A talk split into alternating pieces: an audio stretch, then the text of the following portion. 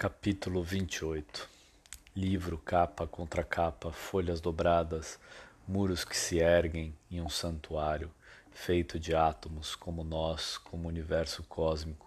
Só somos, pós-somos, cata-átomos, carbono que conta a história, origem vegetal, justa posição de fibras celulósicas, o livro é mágico e centenário, como as árvores. Cada página é um galho e cada palavra um fruto. O livro é aquilo que está entre capas, assim como a árvore está entre cascas. Suma uma, una a urna.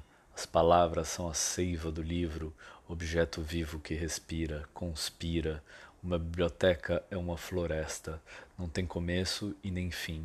Eternas dobras, sombras, cascas, capas, folhas e páginas.